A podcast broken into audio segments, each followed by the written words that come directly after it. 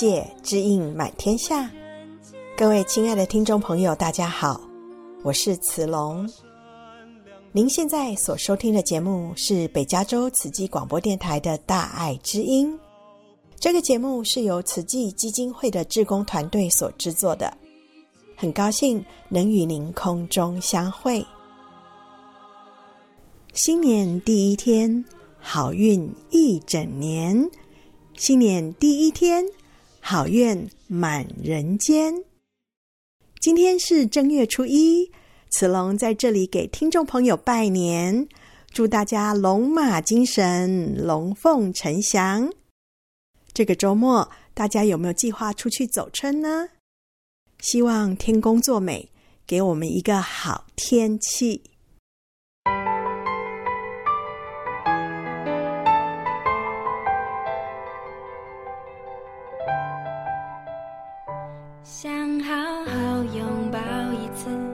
受你的温度，牵手的往事只留下空荡荡一屋子，日子为什么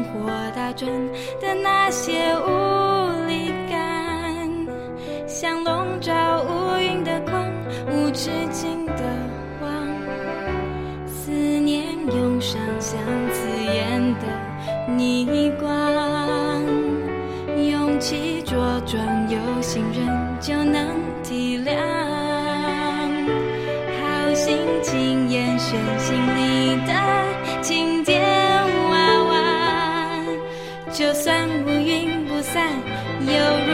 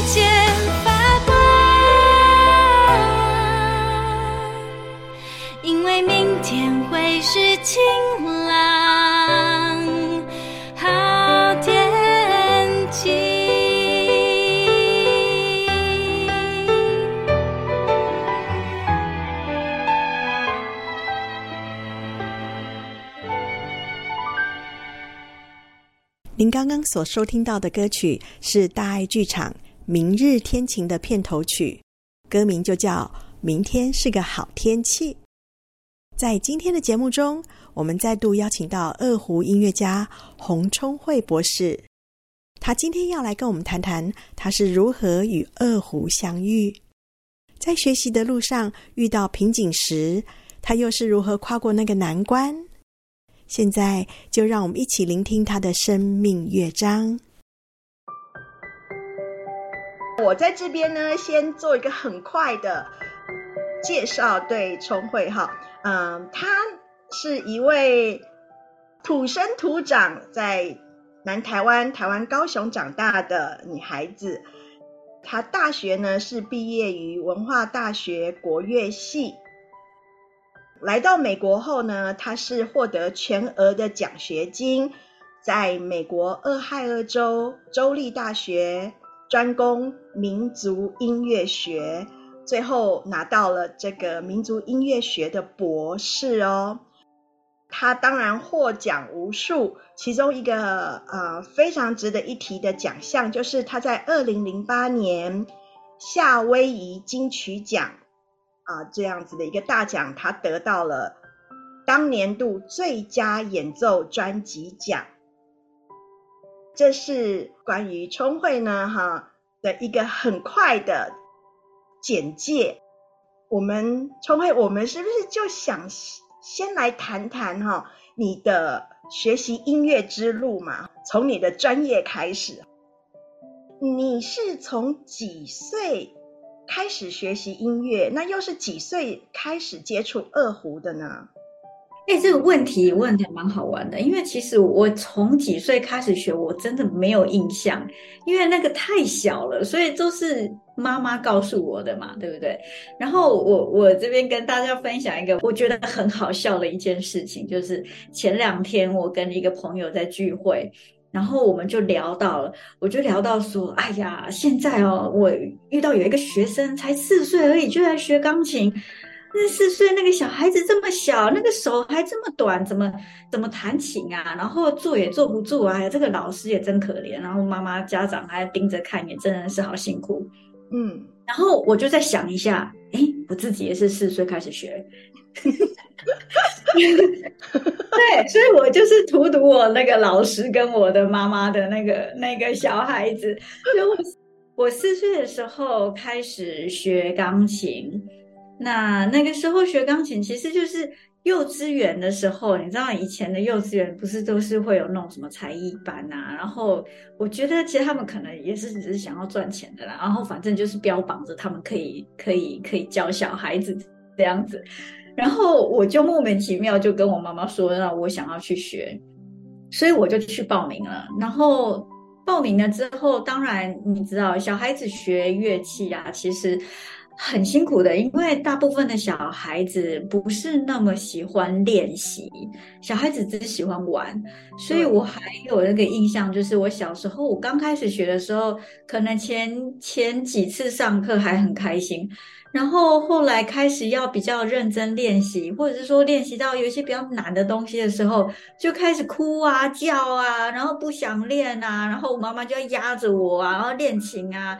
我还记得以前我家里有两个闹钟，一个闹钟是早上八点钟会响。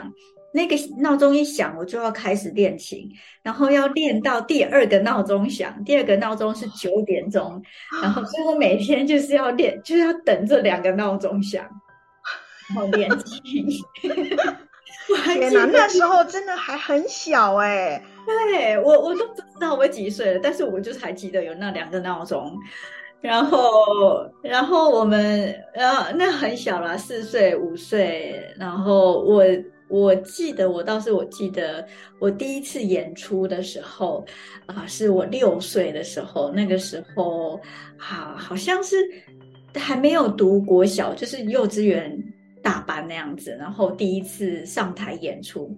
那么我那个时候演出的曲子就是《台北的天空》，那个时候《台北的天空》刚好是那个时候最红的时候。哎，我这样讲，你们都知道我几岁？就那个时候，《台北天空》。就是街头巷尾，大家都在播，然后所以它就是一首很常听到的歌。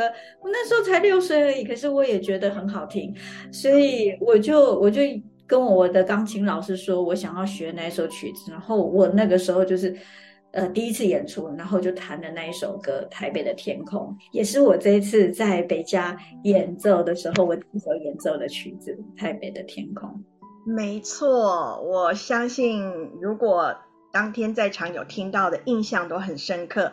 那如果当年有跟上那个时代的那一个流行的话，也会觉得说，哇，感觉穿越时空哈。因为特别人在美国，能够再听到《台北的天空》这首歌，说实在机会很少，几乎是零了哈。那感恩聪慧那一天再把所有。大家当年美好的回忆，这么美妙的旋律哦，哈，又带回到现场。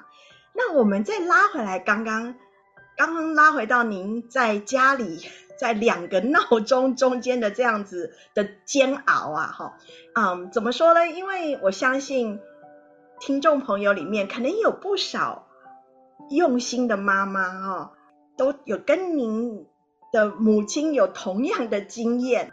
孩子是孩子自己想要的，但是要遇到练习呢，孩子当然也是表现出非常纯真自然的反应，就是不想。您对于这样过程听起来，您是有过去咯哈。你虽然哭闹，可是那你怎么样熬过这样子的一个过程呢？有没有什么特别的例子让你觉得，嗯，我还是要练下去？我。没有什么特别的，就是妈妈拿着棍子在旁边就会练，这个很简单啊。以前我们那个年代就是棍子啊。没有其他的，不过不过我这么想要跟大家分享啊哈，尤其是就是很多家长啊，我现在自己也有也有在教钢琴，也有在教二胡，然后很多家长总是会问说，小孩子几岁开始学比较好？小孩子呃女，尤其是女生，是不是应该要学钢琴啊？然后以后才会比较有气质啊，或是什么什么？我我我常常哈会跟。会跟爸爸妈妈说啊，其实我觉得啊，就是以我自己的经历哈，就是不管是老师的身份，或是自己以前学生的身份，我觉得对我来说，学音乐最重要的不是不是培养气质，好，也不是说要培养变成一个音乐家，因为你真的不知道你会不会变成一个音乐家。然后，而且那个几率实在是很小。你看，现在有多少人在学音乐，但是真正成为音乐家的其实是非常非常非常的少。然后，所以如果你相信，如果很多人都觉得你买乐透都不会中奖的话，那你怎么会觉得你让小孩子学琴以后就会变成音乐家呢？其实这个几率实在是很低哈。但是。但是我觉得学音乐很重要的一件事情，就是说，在学习的过程中，像我们刚才说的那个练习，真的是有够无聊。但是透过练习，就是老师的要求、妈妈的要求、呃，父母亲的要求啊，不一定是妈妈，有可能是爸爸。父母亲的要求就是说，你对每一个音应该要。它这个音是一拍就是一拍，你就是要把这个一拍弹好。那音高、节奏这些东西，数拍子一定要数拍子，而不是什么东西都 freestyle。然后也因为透过这样子练习，我觉得小孩子也会了解说，就算你想要 freestyle，你也要先把基础先打好，你的拍子还是要稳。其实我们现在，我常常会说，你你就算听到任何的。你知道那种像 jazz 那种音乐，你会觉得它很 free，可是你真的认真听，其实它还是有拍子的，它的音还是准的。所以，所以你不管要做什么事情，我觉得就是说，对我来讲，学音乐就是养成一个好习惯，就是呃，对于困难的东西，我们要嗯有耐心的去解决，然后慢慢的一步一步慢慢的解决。然后慢慢的练习，有练习就一定会变好。我觉得学音乐是一个很现实的东西，你没有练习就是没有。那要变好，就是要慢慢的练习，这样子。那所以，嗯。所以我觉得，呃，学音乐，如果有人问我的话，我就会说，我对我来说，我觉得学音乐最重要的，其实是要练习那种态度，然后去养成小孩子的对对做事情的态度，就是你要按部就班，然后每天要持续练习，不要今天没练，后天那那句话叫什么？三三三天打鱼两天晒网，对对，不是那个样子。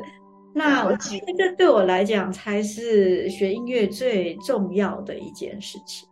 嗯，所有人会觉得说急于达到境界，可是啊，不管科技再怎么进步哈，嗯，没有一步登天的哈的一个过程。那当然，一步一步的练习，学到的都是自己的。那我们拉回来这个二胡哈。这个二胡这个乐器，说实在，对我个人而言，觉得它是一个非常吸睛的一个乐器。你用“吸睛”这个字，真的对它好客气哦。但我听到的都是老头子乐器。没有，那那是表演的人哦。但是乐器本身，如果我们不跟表演者连接的话，它真的是很吸睛，因为它就两个弦，我就觉得很酷。怎么样能够让那两根弦发出了这么好的声音。我我想第一个问题就是，那您怎么会有机会去接触到二胡，然后开始学习呢？因为特别是小孩子，怎么会去想要学二胡？我我其实这真的是一个意外啦。我因为我从四岁开始学钢琴嘛，然后我还记得我们在国小一年级升二年级的暑假的时候，然后我的学校刚好在招生。那个国乐班的学生，然后我就去报名了。我我我那个时候其实同时报名了国乐班还有舞蹈班。我们学校刚好有两个特殊才艺班嘛，一个是舞蹈班，一个是国乐班。然后然后我就两个都考上了，你知道吗？你看我多优秀。然后呢，优秀我跟你讲。然后我那时候两个就考上了，然后我就跟我妈妈说，我想要去上舞蹈班。嗯。我妈妈就说：“哦，好啊，那你要上舞蹈班就去，就去舞蹈班。”我就去了舞蹈班，然后我就发现我去了舞蹈班，然后去了好久，然后我就觉得，哎，奇怪，我们班上的学生怎么都不跳舞，可是都在都在练习乐器、音乐这样子。然后我有一天，我就突然间发现，哎，我去错班级了。对对，我所以我从来没有去舞蹈班，我就从一开始就去错教室了，然后我就一直去了国乐班这样子，然后我那个时候就很小嘛，我国小三年级，然后也不知道要干嘛，然后我就每天这样看着大家走来走去，然后大家就在玩他们的乐器这样子，我有一天我就问我老师说，那我要干嘛？然后那个时候已经大概是快一个月以后的事情吧，我记得。那个时候，老师就说：“哎，其他同学都已经选好他们的乐器，那就剩下那个、那个、那个二胡，那个没人要，没有没有人要要学，那不然你你你就拉那个二胡好了，因为没有人要嘛，那你就去就这样。然后，所以我就因为这样子，所以就就学了二胡。哇，他就是命运的安排。”真的是命运的安排，所以我就我，而且那个时候我还记得，我们那个时候不叫二胡，那个时候都叫南胡哈。然后那时候我还记得我，我我第一第一个想法就是南胡，那会不会很难？想说啊，我要学这么难的乐器，我不要啊。然后就后来发现。哎啊，还好还好，只有两根弦，哦，所以没有太难。你看人家那个琵琶、古筝弦那么多，呃，南胡只有两条，哦，还好还好。对，然后结果后来发现，好像弦弦多一点会比较好一点，弦弦越少好像越难。所以你的同学好像还蛮有概念的哈，哦，所以大家都没有选那个嘛，哦。就是你命中注定天选之人呢、哦，天选之人。对我，我其实也应该怎么说呢？因为那个时候就国乐器嘛，如果你是女生的话，就会觉得应该要学个琵琶，因为以前我们读书的时候，嗯、那个犹抱琵琶半遮面，多漂亮，多多美的一个一个画面。对不对？然后我就是要弹个古筝，对，对不对？古筝漂亮，看我们那个古装剧的都是在弹古筝，哦，好漂亮！谁会想到要拉二胡啊？拉二胡，我们大家想到的真的就是那个人家家里婚丧喜庆的时候，你才会听到二胡。所以那个那个时候真的不会有想到说二胡是一个一怎么讲，就是没水准的乐器啦。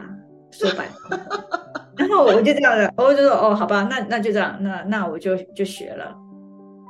就是在世俗人的眼光里面，好像不会太崇尚这样子的一个啊、呃、乐器的演奏哈。但那个时候，那个时候确实是这样，而且我还记得，我从开始学二胡，一直直到直到现在，都还会有人问。现在比较少了哈，但我还记得我读书时期的时候，总是会有人问我说：“哎，你为什么不学古筝？你为什么不学琵琶？那个乐器不是比较好吗？你为什么不学小提琴？你为什么不学什么其他乐器？为什么要学二胡？”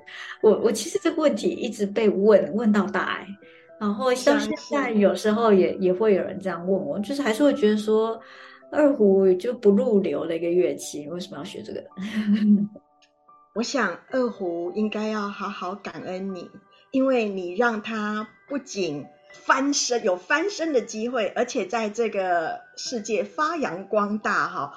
当天我们都觉得哇，他太有现代感了，而且嗯，让甚至是国乐器哈，在啊音乐音乐演奏会上啊，有这样子优美的呈现，都觉得啊，身为中国人又更加的骄傲了一番，感恩你为。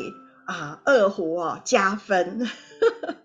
对了，不了，其实我也不是第一个，就是说演奏二胡现代音乐的。其实最近已经有啊、越来越多人，呃，以前从温金龙开始，然后到中国有那个十二女子乐坊，其实他们都帮二胡的现代化有很大的功劳。啊，我就是随着他们的脚步。那我自己个人，其实我我就是一直觉得说，尤尤其尤其我自己是一个民族音乐学的博士哈，那所以很多人都会觉得说，哎，我是不是应该要保持着这个传统的精华啦哈？所以就很多人觉得说我演奏是不是是不是应该要。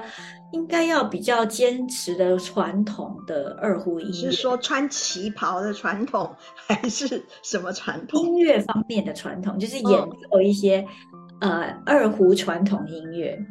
哦，OK，很多人其实会这样子问我或者甚至于是质疑哈，就是会觉得说，我自己身为一个民族音乐学的博士，我好像感觉上。我让二胡失去了它原本原本中国音乐的一些精华，这样子。嗯，但是但是我有时候就会觉得说，其实二胡啊，你想一想哈，二胡如果你看它的历史，它会叫胡的原因，就是因为它其实不是中国的乐器，它是胡人的乐器，它可能从外从中国以外的地方传到中国的，所以它本来就不是一个中国。本地的乐器，那它是一个、嗯、一个，我我对我来讲，它就是一个流浪者的乐器，它从中国以外的地方流到了中国，然后在中国发扬光大，然后后来我们在台湾学习了这个乐器之后，我因为在美国发展的关系，我又把它带来了美国，所以对我来讲，就是说。就说它是一个流浪者的乐器，但是它在同时，它也会吸收当地的精华，所以，所以当二胡到中国的时候，它就变成了一个中国的乐器，它可以代表了中国中国的文化，它可以诉说着中国人的心声。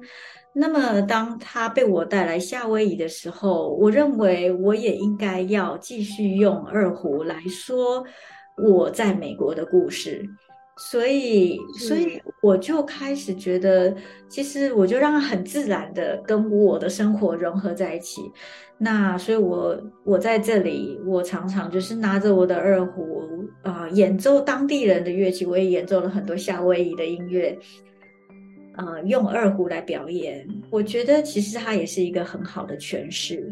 是啊，我觉得，嗯。所有的演奏家才是真正给予这个乐器生命的人。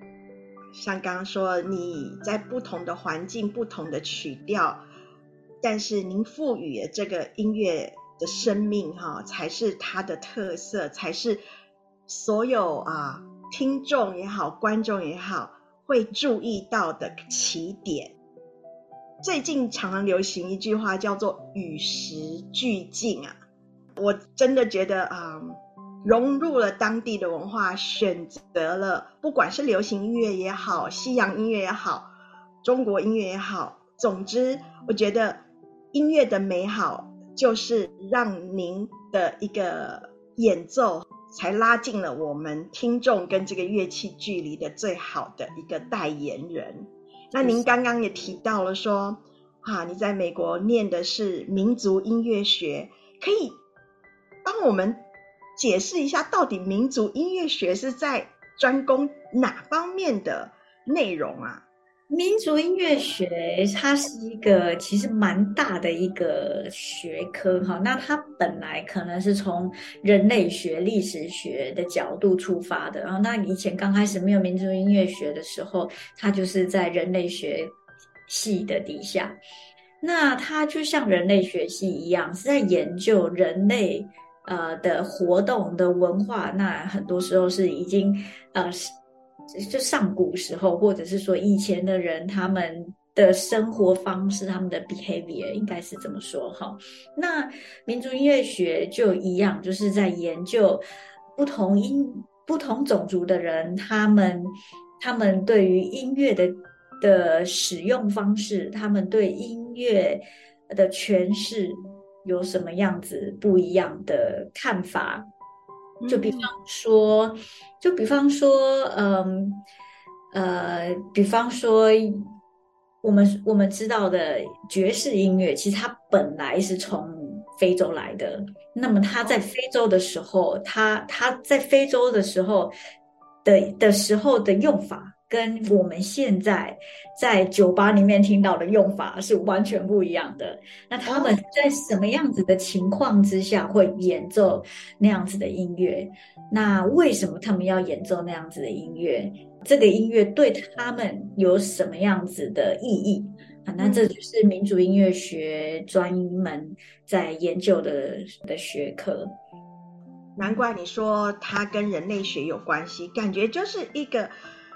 人类进化 的一个过程，跟着这个历史绝对会有演变的哈。我们也接着再谈谈您的从音乐的学习到您现在啊，刚刚说到带着这样子一个流浪的乐器，流浪到了夏威夷哈，觉得您。的个性也好，或者是您的人生观，应该是很值得多聊聊的。因为我从网络上哈有看到您自己的写的一个短短自传里面，我还发现你不仅是专攻乐器，您还是会中国武术哦。是可以跟我们讲一下，你是对什么都很好奇，想要学的人，是不是啊？哎呀，不，这也不是这么说啦。正好要谢谢我的以前的老师，我大学的二胡老师，他呃黄正明黄老师。那他他以前在我大学的时候，他就一直鼓励我，就是要多学习一些不一样的东西。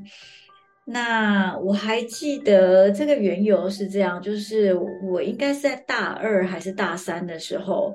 我我的二胡，我的二胡就是一直没有进步，你知道那个那种心情是非常难过的。就是我拼命练习，每天其实我是很认真练习的，可是就是没有进步，就是进上不去这样子。嗯，后来我的老师他有一天就跟我讲说，那你就你就去学学学一些其他东西，可能是学书法，可能是学太极拳。可能是学唱歌跳舞，什么都可以，或者是去学科学，去修一些科学的课，哈，都可以。他就说，你就不要拉琴了，一直练练了也不会进步，那练什么呢？那就去学一学别的东西，那就是看看能不能就是有一些不同的体悟这样子。那那个时候我其实也没有太多的想法，我就是纯粹单纯觉得说。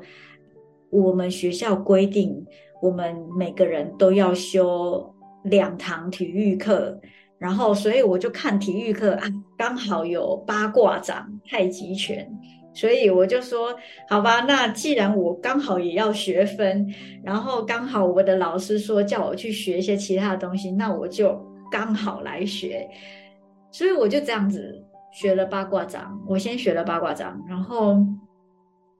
我学八卦掌原因就只是因为我需要学分，学了之后觉得，哎，我觉得我自己也真的很有兴趣。然后后来我就继续学了，呃，一样是内家拳的太极拳，这样，所以我就学了八卦掌跟太极拳。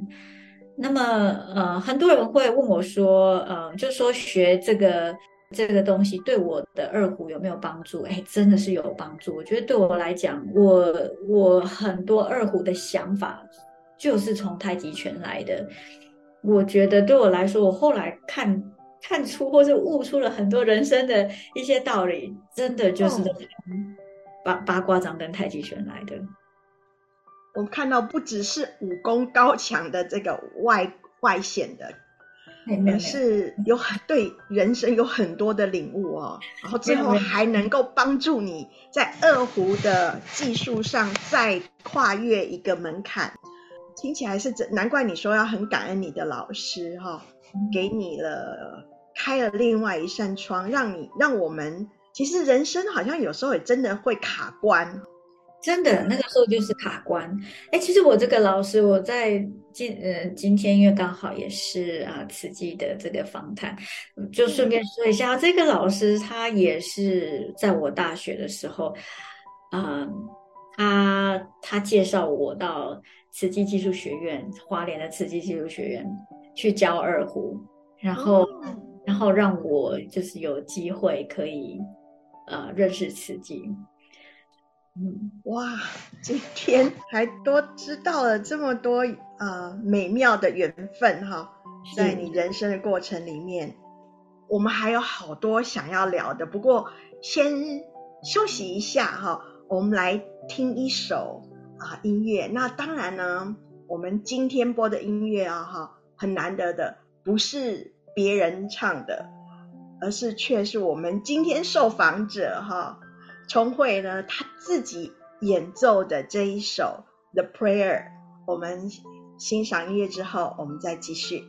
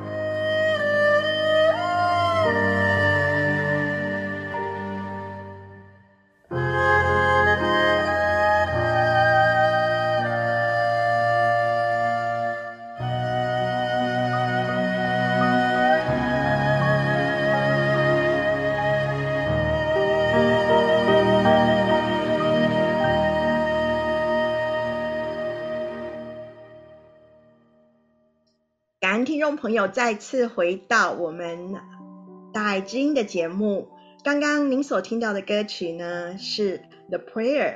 其实这首歌的原创呢，是在一九九八年啊，Celine Dion 出的一张 Christmas 的专辑里面的一首歌。《The Prayer》呢，祈祷这样子的一首音乐，Celine Dion 跟一个意大利男高音。Andrea Bocelli，他的两位合唱当时已经是非常非常的受到全世界人的喜爱。可是当天呢，音乐会的时候，我个人觉得聪慧呢把这首音乐又带到了另外一个境界，因为它是没有歌词，只有音乐，那更带给大家无限广阔的想象的空间，以及一种。甚至带一点点和平跟神圣的感觉，所以我也想问一下聪慧，总是你每次受邀演出就要想曲目啊，就要想那你到底要表演哪一首音乐？那是不是也可以跟大家分享一下，你为什么会选择这一首歌曲呢？是这首歌呢，其实我。嗯，所以我先说一下，刚才您听到的二胡的部分，当然是我自己演奏的哈。那背景音乐的部分，其实也是我跟我的呃 music partner 我们一起录的，所以整个录音其实都是我们自己呃原汁原味，我们自己做的。那我们是从。大概去年俄乌战争开始之后，我们就开始在着手做这个这个音乐。那当然做这音乐，就是因为那那个时候打的这样子乱七八糟，哎，现在还是乱七八糟。然后，所以我演奏的时候，演出的时候，去年一整年演出的时候，我就蛮就是会演奏这首歌。那也希望就是说战争赶快结束。结果在在今年大概八月的时候，夏威夷哈，就其实离我住的地方也不是太远的地方，就是又有了这个火灾。那所以火灾完之后，我们夏威夷的音乐家很多的音乐家也是就是一直有举办一些募款的音乐会。那我也就又演奏了好几次。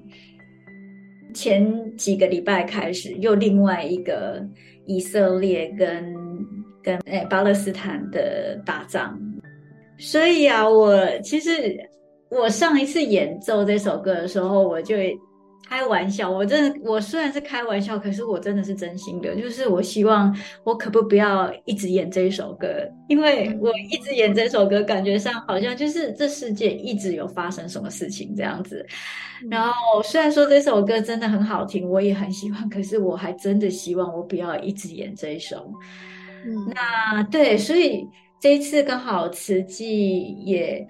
呃，帮忙夏威夷很多，那当然这是夏威夷是算是我第二个家，所以当慈济邀请我来这个北加的音乐会的时候，我就觉得，那么我也演奏这首歌，谢谢慈济，不管是北加，还有全世界各地方，啊、嗯，在八月的时候，嗯，第一时间帮助我们夏威夷人的。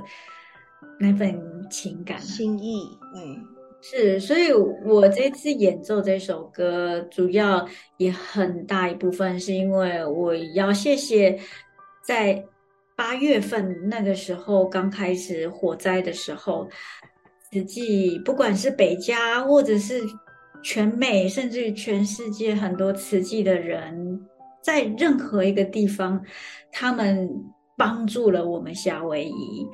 那我说这个帮助不是只有钱啊，那当然还有最重要的是那个心意啊，真的让我们可以就感受到全世界人的爱，也感恩你用音乐啊代表夏威夷人啊回馈这个世界给你们的祝福哈，那加在一起共振的这个祈祷的力量。我相信啊，可以真的抚平很多人啊不安的心。即使我们不是受灾户，但是说真的，同样生在美国，甚至大多数人都有去过夏威夷这样子一个美丽的岛屿啊。嗯，看到被火烧后的景象，其实每一个人都很伤心，天灾人祸不断，心灵的那份不安哈，是通常也不见得会因为灾难过去就会跟着不见。可是很神奇的却是，大家人类彼此互相祈祷的这份共振的爱的力量哈，才是真正的良方解药。我们这一次很特别节，因为访问的时间哈比较长，所以我们还分了上下两集。上半集呢哈是在二零二三年的十二月三十号播出。今天呢，哈要播出的日期是已经到了二月十号了，隔了一个多月。那在上一集的节目播出之后，有没有人听完这个访谈，跟你有一些回馈呢？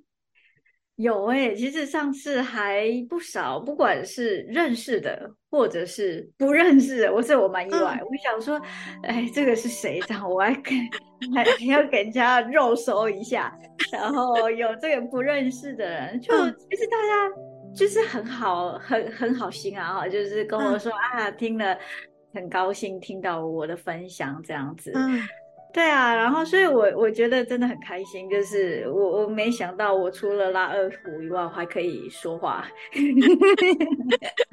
用声音交朋友，所以我真的很谢谢 Emily，呃，给我这个机会，互相感恩呐、啊。哦，我想感恩慈济有这样的一个大爱之音的团队，然后我们也希望是多去找寻。有趣的人生故事啊，因为上人都说每一个人都是一部大藏经，然后每一个人的故事啊，都中间都有我们值得学习、值得了解的，作为借鉴也好，作为一种人生的分享，都是非常有趣的题材。大年初一，二月十号，哈，所以今天不管亲爱的听众朋友，你在路上，你在。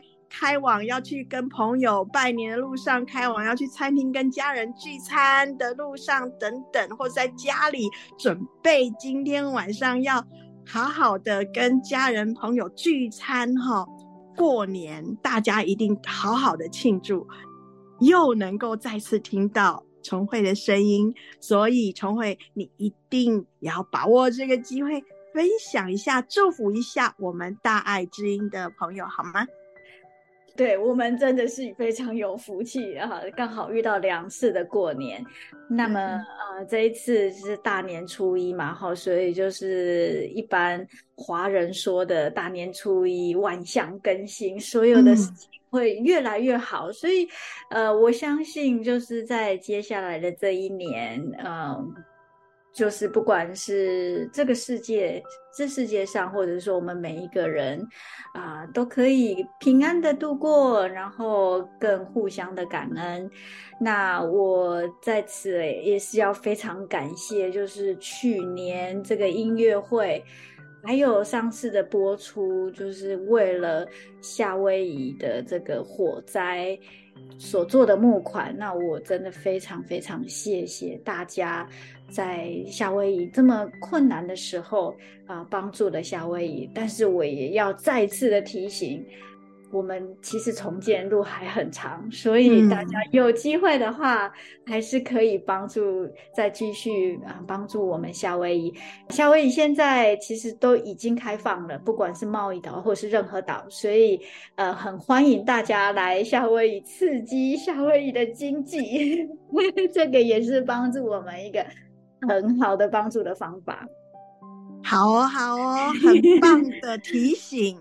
大家就是互相帮忙，真的，呃，因为我们那边认识了好多好多的朋友，所以，呃，夏威夷是一个很很小的州，啊、呃，大家应该也知道，它其实是一个很小的州，所以大家都蛮就是 family 的感觉，啊、呃，所以我们大家真的，嗯，都都很亲，然后所以看到邻居或者是旁边的朋友有人失去了什么，其实我们大家心里都很难过的。是是，二零二三年的确是一个对夏威夷人来讲非常非常不容易的一年，但是我们进入二零二四，进入新的龙年，二零二四由农历新年开始，真的我们。虔诚的祝福夏威夷，虔诚的祝福这个全天下的一元复始，万象更新哈，一切越来越好。对啊，对啊，对啊。或许可能，我我相信，可能在二零二四年，可能还是会有其他的一些。灾难，或者是有任何的事情发生，嗯、不过就希望我也期许我自己，就是就算如果还有什么事情发生，就是期许自己有更多的智慧可以度过。大家可以更懂得怎么样去扶持对方，嗯、然后帮助大家，然后又更有多、更更多的智慧来面对我们人生。我觉得，我觉得这是我对自己对自己的期望。很棒，很棒，真的，我们需要彼此一起往前走。感恩，祝福聪慧新年快乐。谢谢 谢谢 Emily，然后也谢 谢各位所有的听众朋友们啊，新年快乐！然后每一件事情都可以顺心，如果不顺心的，就把它变成顺心。好的，收到祝福。好的，那就这样子，谢谢大家。好，拜拜，拜拜。亲爱的听众朋友，我是子龙。您现在收听的是慈济广播《大爱之音》这个节目，在每周六的下午两点到三点，于 FM 九十六点一频道播出。如果您不住在旧金山湾区，也可以使用 Podcast 到大爱网络电台，或是上网到大爱 Radio .tw 收听。您对我们的节目如果有任何的建议或回响，欢迎拨打我们的专线四零八九六四。四五六六四零八九六四四五六六。接下来，让我们以一颗虔诚的心，恭敬聆听证严法师的智慧法语。看到了一家三代在台上，今年就要受证了，这就是以善传家。大家都是共同一个信念，为社会人间呐在付出，真的是感动，也感恩呐。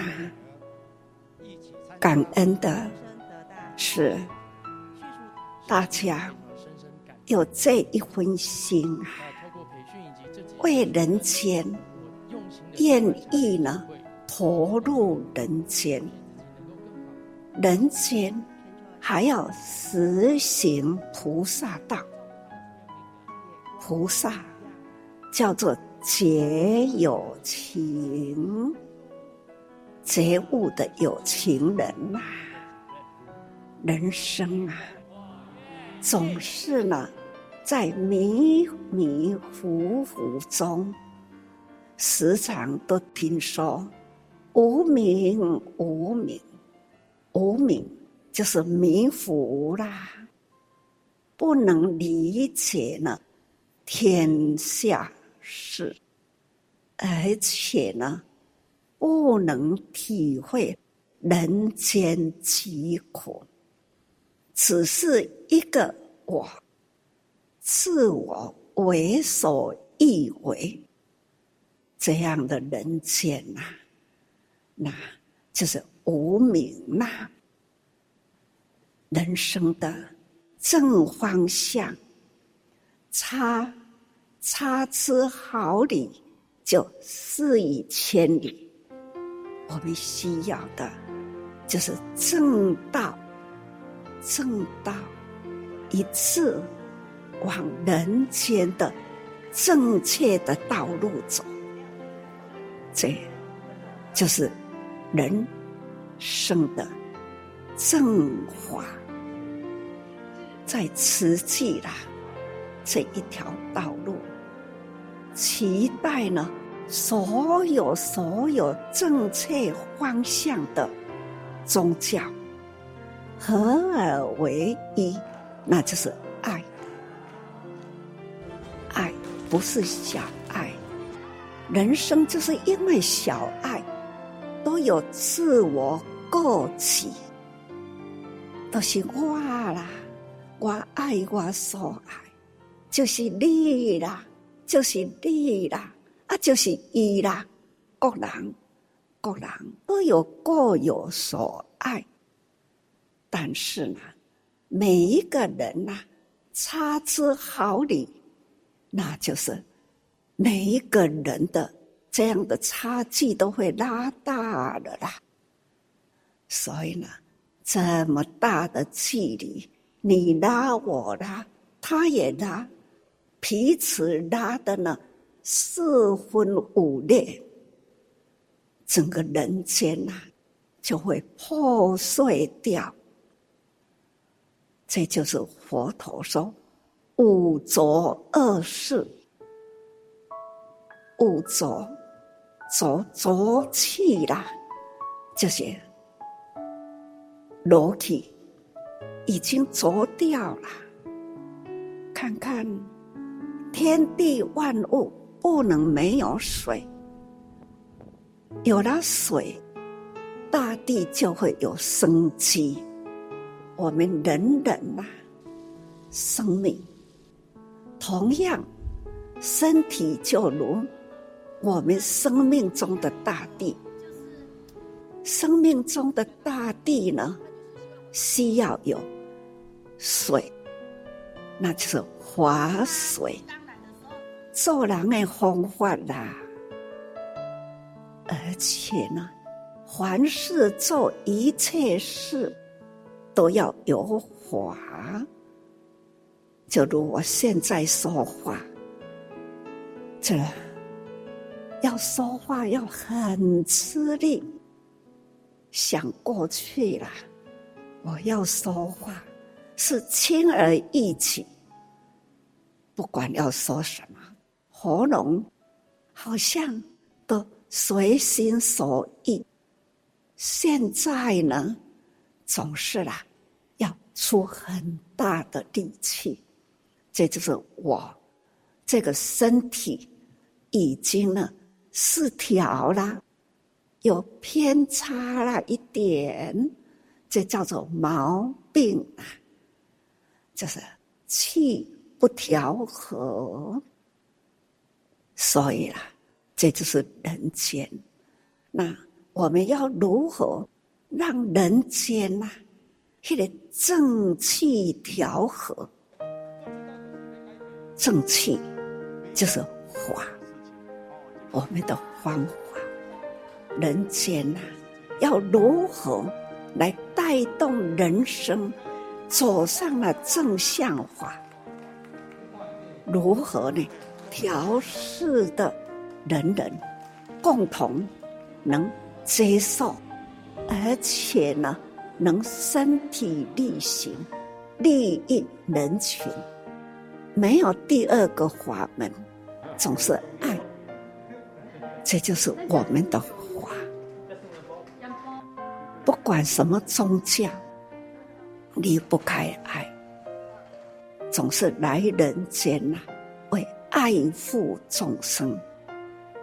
佛陀说，他来人间呐、是为一大事来人间。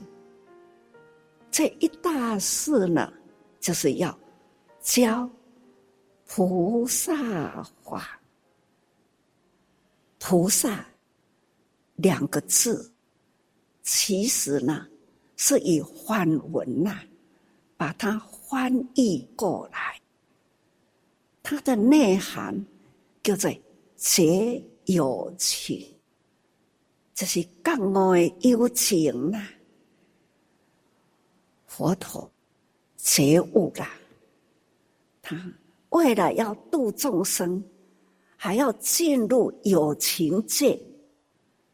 啊，有情呢，都是啊，各人有各人无同款的习气，不同样的习性，不同样的习俗，所以他来人间，只是呢，要把这样的习俗啦，安怎样该汇合起来，人人不偏道，不要偏离正道，所以他在人间说法。其实法，所谓法啊，只要正确的宗教，法都是合一，都是同款呐，都亲像水。台湾的人需要水，台湾的土地需要水。任何一个国家，同样没有水，就。人类无法在那里生，所以不管啦，生机啦，任何一块土地，它的生机叫做水。我们人呐，人的生机，生活的正确叫做法，法就是宗教的正规律，都通通叫做。法，所以各位菩萨，佛法在人间，但是呢，现在的世间，我们要不分宗教，要所有的宗教汇合起来，人共同人类的爱，共同人类的爱汇合起来，人人共同的意识。如何救拔苦难众生？这就是我们佛陀所说法。今天我们慈济在人间，人人呐、啊、都是行慈济法，行菩萨道。咱用诸这方法，那你。菩萨的道，我们要清清楚楚，要很有智慧，为人间而付出。所以，佛陀是大觉者。我们今天的皈依是很期待、很虔诚，叫做当愿。我们的虔诚的期待，那我的发愿，我一心一志。走入佛法，去开启我们的智慧，行在佛陀觉悟的大道，所以叫做皈依佛。但愿众生发无上心，要发大心呐、啊，还要呢皈依法，就是如数法在人间。以上证言法师开示的录音是由大爱电视台所提供。亲爱的听众朋友，我是慈龙。证言法师曾说：“每天都是生命中的一张白纸，每一个人、每一件事都是生动的文章。”在日后的节目中，大爱知音团队会更用心的去找寻动人的生命故事来与您分享。今天的节目就要进入尾声了，希望您喜欢我们为您准备的内容。祝您在未来的这一周平安、健康、快乐。也邀请您将这一份爱与关怀送给身边的每一个人。感恩您今天的收听，下个星期六下午两点到三点，慈济与您空中再会。